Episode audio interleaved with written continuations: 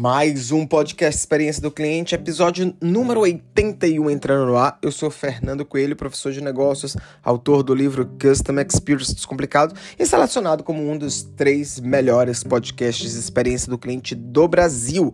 E hoje eu quero falar sobre atendimento, mas o tema é um pouco sensível. Não atenda o outro como você gostaria de ser atendido. Como assim, Fernando? É, a gente tem que atender o outro como a gente gosta de ser atendido? Não. Esse é um dos maiores erros que podem é, acontecer dentro do processo de atendimento. Quem já assistiu aula minha, mentoria ou treinamento, eu sempre falo isso, que eu comecei a trabalhar com 16 anos de idade e na loja de um tio meu, e ele falava isso, atendo outro como você gostaria de ser atendido, e com 30 dias, né, eu fui ali desligado porque eu atendia muito rápido. E aí, eu atendia muito rápido porque eu atendia o outro como eu gosto de ser atendido, rápido, ágil, de forma objetiva e prática, né? Porém, existe um elemento que é extremamente importante dentro do processo de atendimento, que é o mapeamento neural do seu cliente. Fernando, o que, que é isso? O mapeamento neural é você identificar por meio é, de vieses comportamentais, qual é o canal neural do seu cliente. E todo cliente possui três canais neurais. Nós todos temos esses três canais, tá? Porém, um é mais preponderante que o outro. A gente tem um cliente que é visual, a gente tem um cliente que é auditivo e a gente tem um cliente que é sinestésico. Por exemplo, eu sou um cliente visual. O cliente visual ele é muito prático, ele olha as coisas, ele lê, ele interpreta e ele sabe o que ele quer. Então a característica do cliente visual é deixa eu ver, é, me mostra, pode me enviar isso para eu ler depois. É... Então ele tem de maneira comportamental a prática ali em seu viés. O segundo cliente é aquele cliente que gosta de conversar. Então ele vai te dar sinais, ele vai parar, ele vai perguntar, ele vai te perguntar a opinião, ele quer ouvir.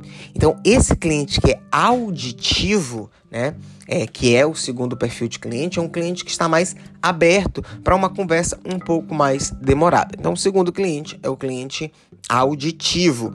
E aí você olha os vieses comportamentais, você olha os sinais que ele dá e você conduz a venda de acordo com aquele modelo mental dele. E o terceiro cliente é aquele cliente sinestésico. Então, além de conversar, ele gosta de tocar, ele gosta de experimentar, ele gosta de sentir. Então é aquele cliente que vai pedir no restaurante para experimentar, vai perguntar sobre a textura. É aquele cliente que numa loja física vai sair tocando nas coisas, vai pedir para experimentar as coisas. E aí ele dá esses sinais também e você conduz o seu o seu processo de vendas baseado no canal neural desse cliente. Um outro fator que eu até falo muito isso no meu novo livro, né, que vai ser lançado agora em janeiro, e falo isso também nos meus processos de mentoria, é você entender a matriz comportamental desse cliente. O que é essa matriz? Existe clientes que é rápido, é, é, ele é rápido e racional. Existe cliente que é rápido e emocional. Existe cliente que é lento e racional. Existe cliente que é lento e emocional.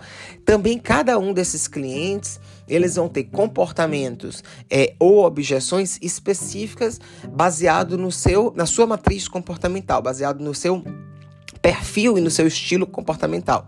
Então, clientes que são é, racionais rápidos, também sou eu, é aquele cliente que ele já sabe o que ele quer Porém, é um cliente é, objetivo.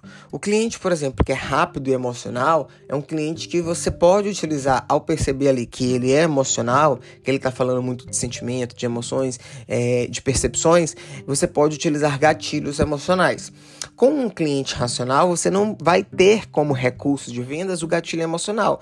Você vai ter como recurso ali de vendas utilizar dados, estatísticas, benefícios e vantagens que racionalizam a tomada de decisão dele.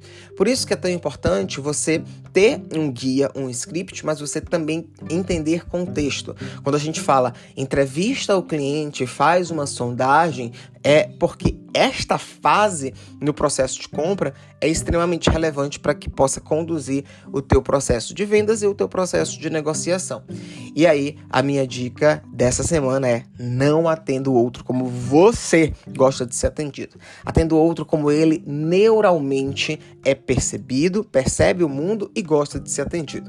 Esse foi o nosso podcast de hoje. Se você gostou desse tema, que é extremamente rico, cara, compartilha no Instagram, compartilha no LinkedIn, manda ali para o seu amigo que é, trabalha com vendas, que trabalha com atendimento, que trabalha com marketing, porque vai ajudar muito na entrega de experiência do cliente. Esse foi, no, é, esse foi o nosso podcast dessa semana. Um grande abraço e até a próxima semana.